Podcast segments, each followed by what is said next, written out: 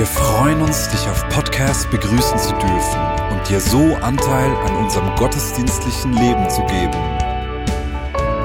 Wir danken dir für jede Form des Mittragens. Mit einer Online-Spende auf der Website kannst du die Vision der Vineyard Bern finanziell unterstützen. Wir wünschen dir viel Inspiration beim Hören der Botschaft und Gottes Segen.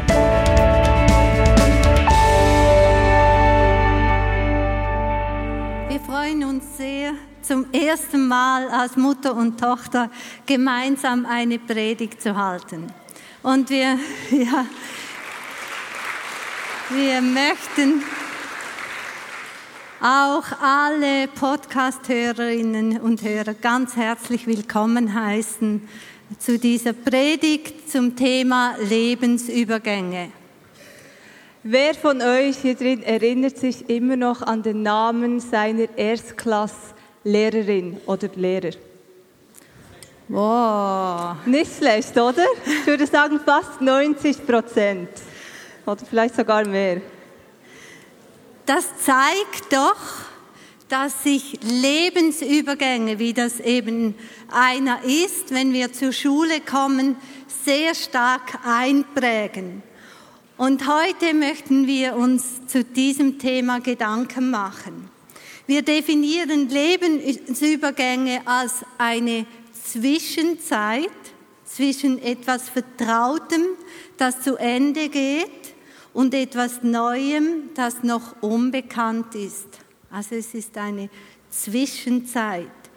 Diese Zwischenzeit löst sehr oft Ängste, Unsicherheiten, Identitätskrisen aus, Sinnfragen, die wir ganz neu bewegen müssen, sind aber immer auch Chancen. Zwischenzeiten sind immer auch Chancen.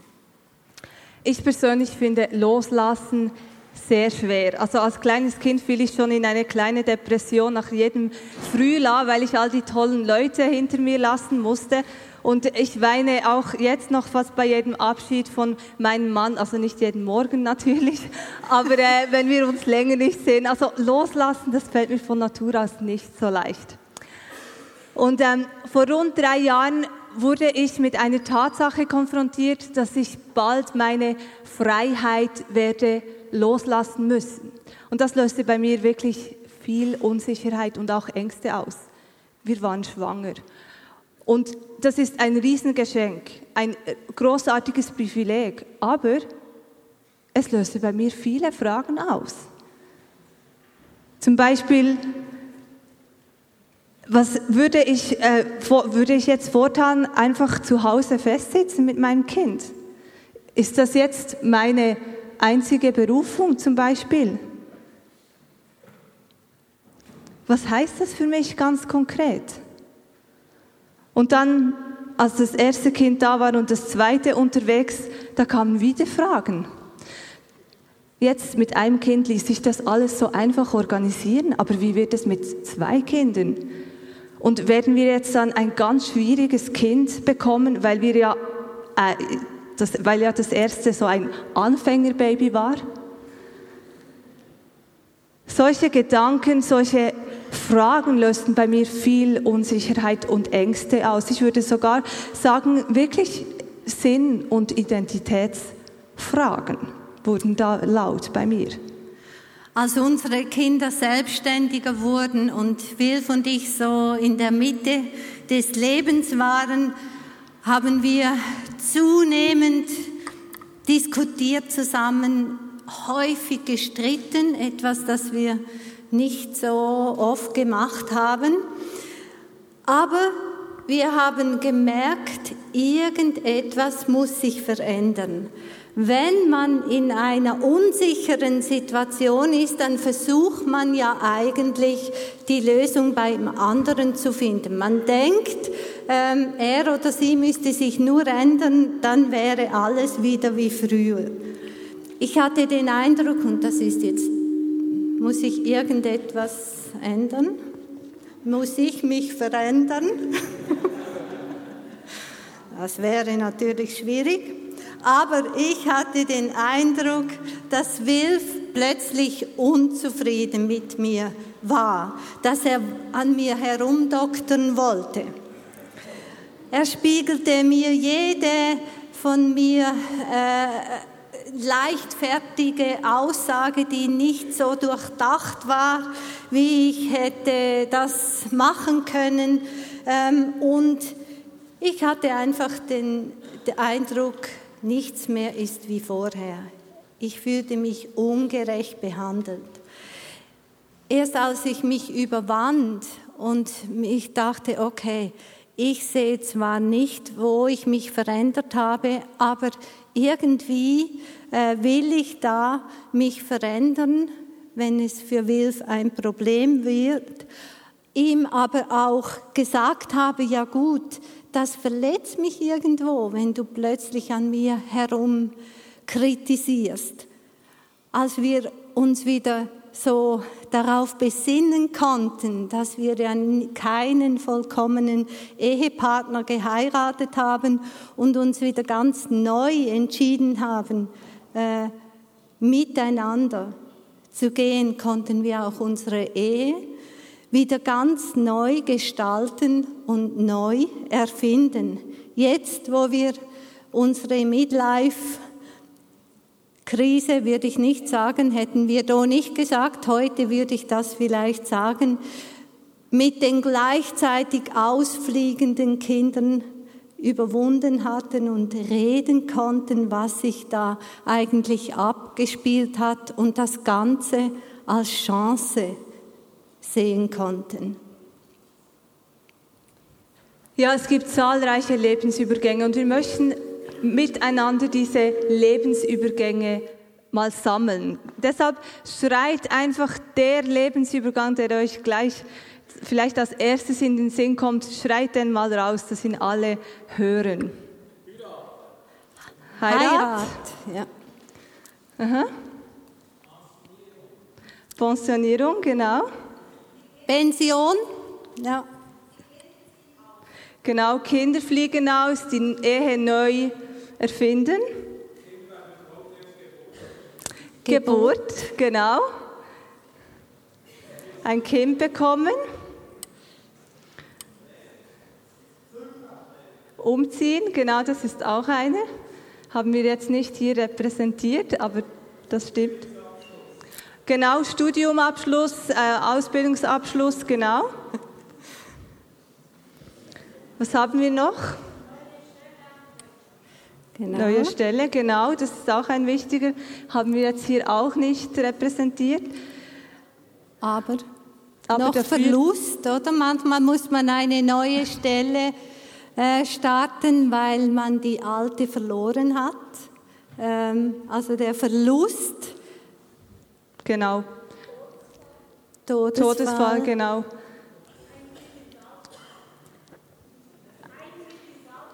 Ja, genau, ja. so die Altersgebrechlichkeit, genau.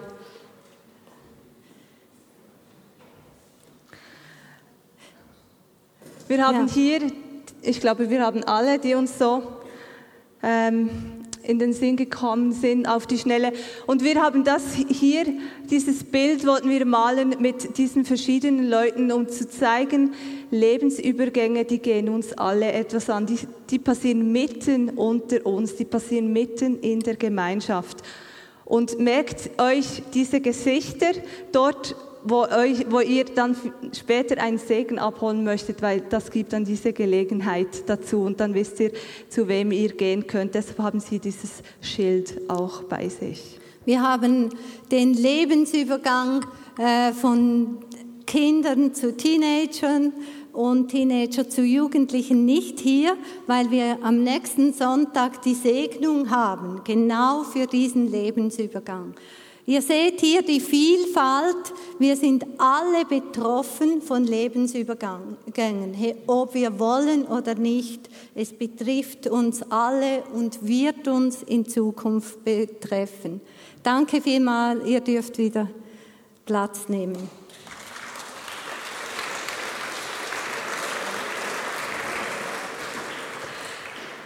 Nicht alle von uns erleben einen bestimmten Lebensübergang gleich oder löst es die gleichen Gefühle in uns aus. Und bei manchen Lebensübergängen ist es vielleicht auch so, dass die Gesellschaft sozusagen gewisse Gefühle von mir erwarten würde. Und wenn diese dann nicht eintreffen, dann fühle, mich, fühle ich mich vielleicht ziemlich abnormal. Also ich erinnere mich zum Beispiel, dass ich Scham empfunden habe, dass ich auch Ängste und Unsicherheiten bei meiner Schwangerschaft empfand und nicht nur einfach diese überschwängliche Freude. Und sicher ist es auch als jung, wenn wir jung sind, einfacher, solche Lebensübergänge zu handeln. Aber wir sind der Überzeugung, dass wenn wir lernen in jungen Jahren, wenn die Lebensübergänge vielleicht teilweise auch noch freudiger sind, wie Studiumabschluss oder Heirat, dass wenn wir lernen, dort die Chancen drin zu sehen, diese bewusst zu gestalten, dass uns das zugute kommt, wenn wir später weitere Lebensübergänge ähm, treffen, die vielleicht schwieriger sind. Wir können Lebensübergänge nicht verhindern, aber wir haben die Wahl, ob wir diese einfach über uns ergehen lassen oder ob wir diese gestalten, ob wir es als diese Lebensübergänge als Katastrophe sehen oder als Chance. Wir haben uns beide für die zweite Möglichkeit entschieden, diese bewusst zu gestalten. Und wir möchten euch einfach einladen, ähm, auch euch auf einen solchen Weg zu machen. Wenn wir Beispiele in der Bibel sehen, dann sehen wir immer wieder, wie Gott sich überhaupt nicht an Vorgaben, Vorstellungen gehalten hat, was eine bestimmte Lebensphase beinhalten darf, soll, muss oder eben nicht. Also ihr erinnert euch an die Predigt von Lisi, sie hat äh, über Sarah und Abraham gesprochen. Sarah war 80 Jahre und Abraham 90.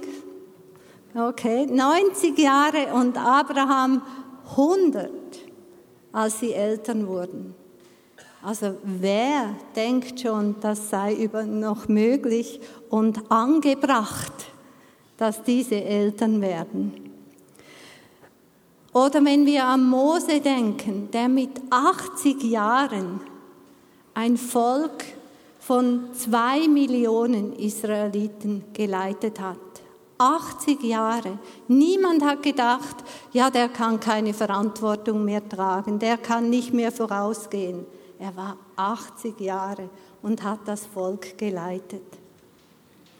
Oder Jesus, er hatte einen öffentlichen Dienst von nur drei Jahren. Er beendete seinen öffentlichen Dienst mit 33 Jahren. Das ist auch nicht unbedingt unsere Vorstellung, wie wir die beste Zeit unseres Lebens, so diese mittlere, mittleren Jahre ähm, leben würden, oder?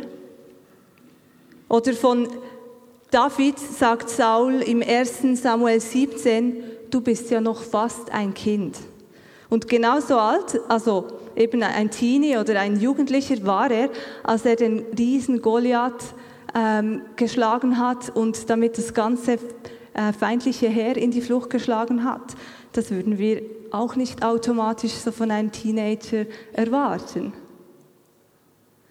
Oder Deborah, meine Namensvetterin, die Prophetin, sie war mit Lapidot verheiratet und sie sagte dem Barak, er soll in den Krieg ziehen. Und der Barak sagte zu ihr, wir lesen diese Geschichte im Richter 4, ich gehe nur in den Krieg, äh, wenn du mitkommst. Ohne dich gehe, gehe ich nicht. Und weiter lesen wir, dann stand sie, also Deborah, auf und ging mit ihm nach Kadesh. Dorthin berief Barak die Männer der Stämme Naphtali und Sebulon. Zehntausend folgten ihm auf dem Berg Tabor und Deborah begleitete sie. Was für eine revolutionäre Geschichte über diese Frau in der damaligen Zeit. Und ich würde behaupten, auch heute in einer viel gleichberechtigteren Gesellschaft ist es nicht unbedingt das Bild, das wir haben, eine verheiratete Frau, die in den Krieg zieht, die dem Heer ähm, vorangeht, nur weil der Heerführer eben Angst hat. All diese Beispiele haben gemeinsam, dass Gott sich nicht um menschliche Vorstellungen in Bezug auf Lebensübergänge, Lebensphase, Lebensalter kümmert. Ihm geht es nicht um diese Vorstellungen. Ihm geht es um etwas ganz anderes. Und ich merke, wie wir häufig verstrickt sind in diesen Vorstellungen, was wann zu passieren hat. Wir haben zum Beispiel bei Pension, oder? Dann denken wir sofort an Alt, Ruhestand, zurücktreten, die zweite Reihe gehen, Platz machen. Oder wenn man Mutter wird, dann ist klar, das ist die absolute Erfüllung, da ist das ultimative Glück, da brauchst du gar keine Verantwortung mehr außerhalb dem, äh, der eigenen Familie zu haben. Das reicht doch, äh, das Gleiche passiert einem wieder als Großmutter. Ähm, das äh, reicht dir doch, du kannst dich da ausleben, das passt zu deinem Lebensabschnitt. Aber Gott zeigt uns in seinem Wort immer wieder, dass er anders denkt. Er hat einfach eine Sicht für den einzelnen Menschen. Und diese Sicht ist völlig unabhängig von gesellschaftlichen Normen oder unseren eigenen Vorstellungen oder unabhängig von unserem Alter. Diese Beispiele zeigen uns, was passiert, wenn Menschen verfügbar sind, wenn sie sich verfügbar machen für Gott und sich von seinem Wirken überraschen lassen. Und wir glauben, dass diese Verfügbarkeit eine ganz zentrale Frage für uns ist. Bin ich verfügbar für Gott in jedem einzelnen Lebensübergang? Lasse ich mich von Gott und seinem Wirken überraschen? Bin ich verfügbar und bereit, Verantwortung zu übernehmen, auch als Jugendlicher, als, als Teenager, wenn ich vielleicht mein Leben noch am herausfinden bin und die gängige Norm wäre, dass ich eher Party mache? Oder gebe ich Gott Raum, dass er mit meinen besten Jahren, eben meinem mittleren Alter, vielleicht andere Vorstellungen hat als ich und Erfolg vielleicht anders definiert. Um verfügbar zu sein, brauche ich, muss ich bewusst loslassen. Und ich muss mich verabschieden von Dingen, damit ich überhaupt offen sein kann für Neues. Und weil nur offene Hände kann Gott füllen. Und wenn ich mich immer noch an diesen Dingen festhalte, dann, dann sind meine Hände geschlossen. Und wir glauben, dass diese offenen Hände so diese Grundvoraussetzungen, also das Fundament sind, damit wir überhaupt Lebensübergänge bewusst gestalten können. Und wir haben, als wir uns mit dem Thema auseinandergesetzt haben, drei Bausteine entdeckt, die uns jetzt besonders wichtig wurden. Der erste Baustein heißt, dass wir neue Formen in der Beziehung zu Jesus finden müssen. Der zweite Baustein ist Dankbarkeit und der dritte Baustein ist Gemeinschaft. Wie wir die Beziehung zu Jesus pflegen, das ist ganz zentral, wie wir in unserem Leben stehen. Es gibt uns Stabilität und Orientierung. Und wir haben gesagt, dass diese Lebensübergänge Zwischenzeiten sind, wo etwas Vertrautes zu Ende geht und etwas Neues noch nicht wirklich da ist. Per se ist also ein solcher Lebensübergang etwas sehr Instabiles, Unsicheres. Was funktionierte bis dahin, funktioniert plötzlich für mich nicht mehr. Vielleicht entdecke ich im Älterwerden plötzlich mein Bedürfnis nach kontemplativen, liturgischen, stillen Zugängen und merke, dass sich das völlig verändert. Meine Art und Weise, wie ich Beziehung zu Gott pflege. Was mache ich dann damit? Bin ich einfach zufrieden und denke, okay, es passt einfach nicht mehr und lasse es irgendwie stehen? Oder gestalte ich neu? Beginne ich neu zu gestalten, mich dem zu stellen und diese Herausforderung zu nehmen? In allen Lebensübergängen ist es wichtig, wieder neu zu definieren, wie ich meine Beziehung zu Jesus pflege. Die Beziehung zu ihm gibt mir Stabilität, unabhängig von meinen Umständen. Aber neue Formen zu finden, ist gar nicht so einfach. Wenn man denkt, das hat sich bis jetzt bewährt. Aber Jesus ist derjenige, der kreativ mit uns neue Formen findet. Er ist ein Gott der Kreativität, auch in der Beziehung zu ihm. Und wir möchten jetzt eine Zeit nehmen, wo wir austauschen. Frag deinen Nachbar oder deine Nachbarin, wie liest du in der Bibel? Wie hörst du Gottes Stimme? Wie wächst du in deiner Beziehung zu Jesus? Weil vielleicht ist das, was dein Nachbar sagt, genau die Inspiration, die du brauchst, um in deinem Lebensübergang oder in deinem Lebensabschnitt neue Formen in deiner Beziehung zu Jesus zu nehmen. Und wir werden uns ein paar Minuten Zeit nehmen, wo, wir, wo ihr einander mit Fragen löschen könnt. Also wir haben den ersten wichtigen Baustein besprochen, meine persönliche Beziehung zu Jesus neu definieren. Der zweite wäre Dankbarkeit.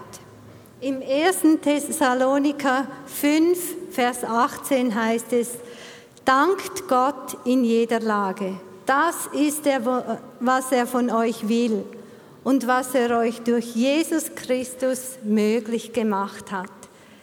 Dankt Gott in jeder Lage.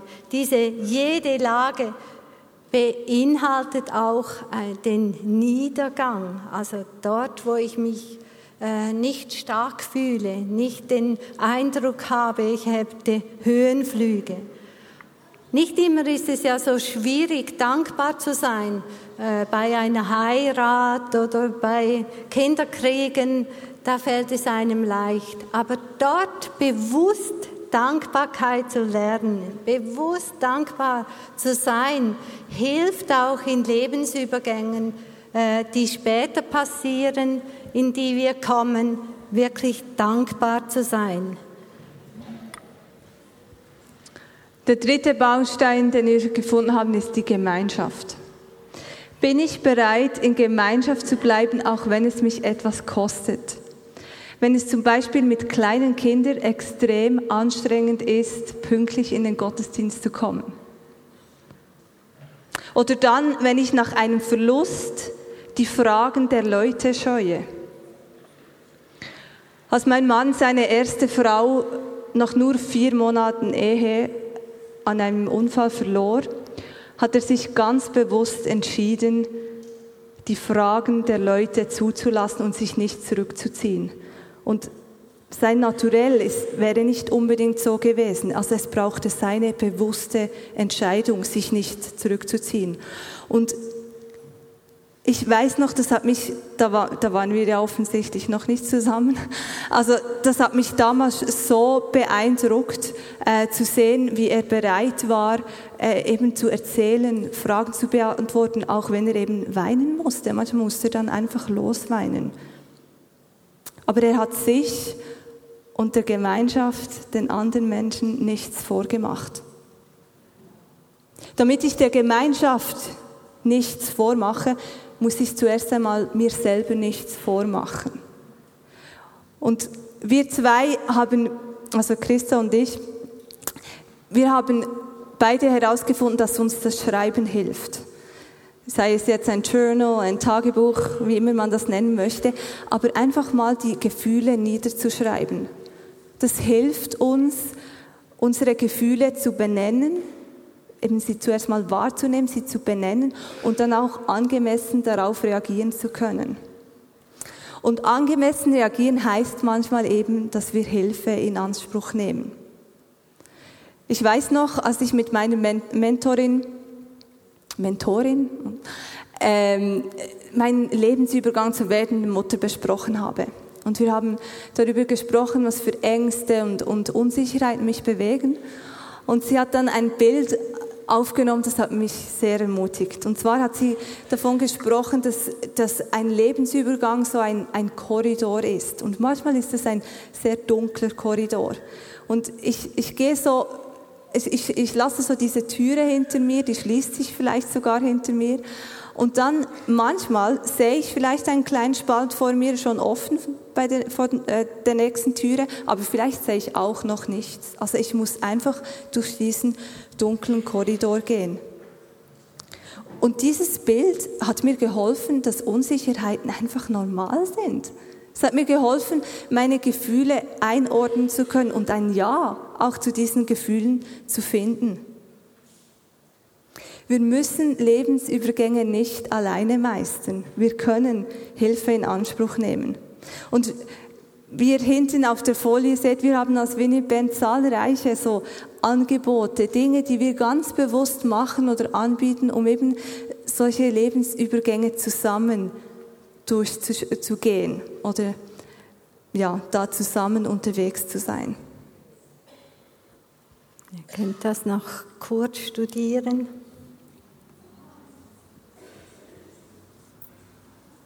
Oder ein Foto machen. es gibt sehr viel für Lebensübergänge. Lebensübergänge sind oft Krisen, Unsicherheiten, aber das bewusste Gestalten ist die große Chance darin. Die Gemeinschaft macht uns alle zu Beteiligten in solchen Lebensübergängen. Entweder sind wir selber betroffen oder wir sind diejenigen, die segnen können, die ermutigen können, die so einen Beitrag für andere sind in ihren Lebensübergängen. Und oft ist es ja so, dass wir einander Ermutigung weitergeben, ohne dass wir das so genau merken. Wir sagen irgendeinen Satz und beim anderen macht es Klick und es wird aus der Krise eine Chance. Claudia hat mir zum Beispiel erzählt, also mein Mann, dass in seinem Verlust, dass er seine Frau verlor, ganz viele Leute zu seinen Therapeuten wurden, ohne dass sie es gemerkt haben. Eben genau wegen solchen Sätzen, wegen solchen Nachfragen. Wir möchten diese Predigt abschließen mit der Möglichkeit, für Gebet.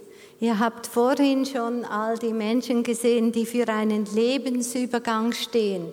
Wir haben diese bewusst äh, angefragt, weil es Leute sind, die äh, diesen Lebensübergang schon gemeistert haben. Und sie sind jetzt bereit, euch zu segnen. Sie werden sich verteilen im ganzen Raum.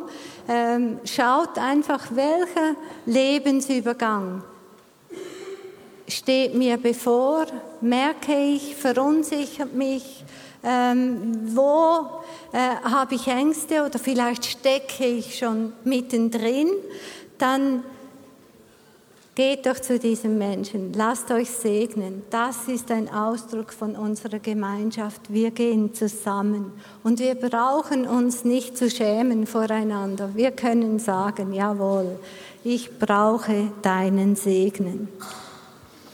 Und wenn du gerade keinen Segen empfängst, dann laden wir dich ein, dich einfach für diese Begegnung mit unserem Jesus zu öffnen, weil das ist schlussendlich das, was wir alle immer wieder brauchen.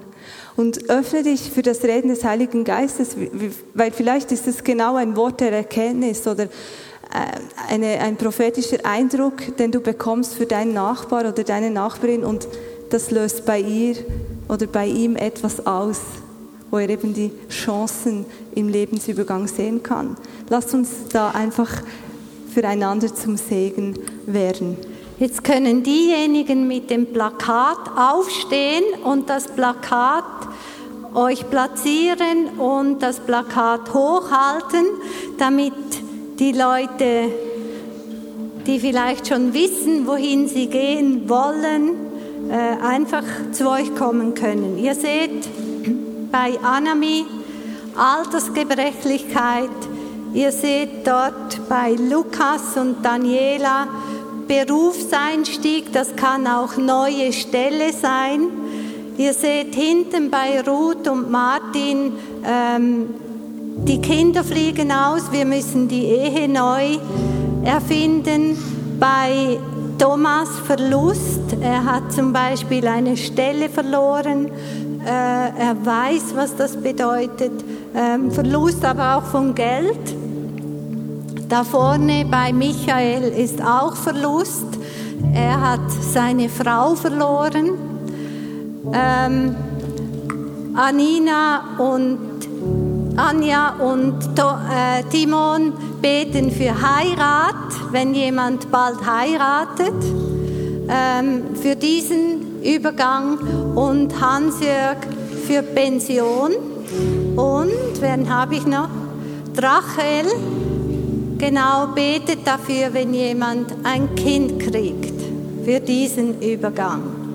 Also, und damit steigen wir ein in die Anbetung und gleichzeitig dürft ihr euch Segen abholen.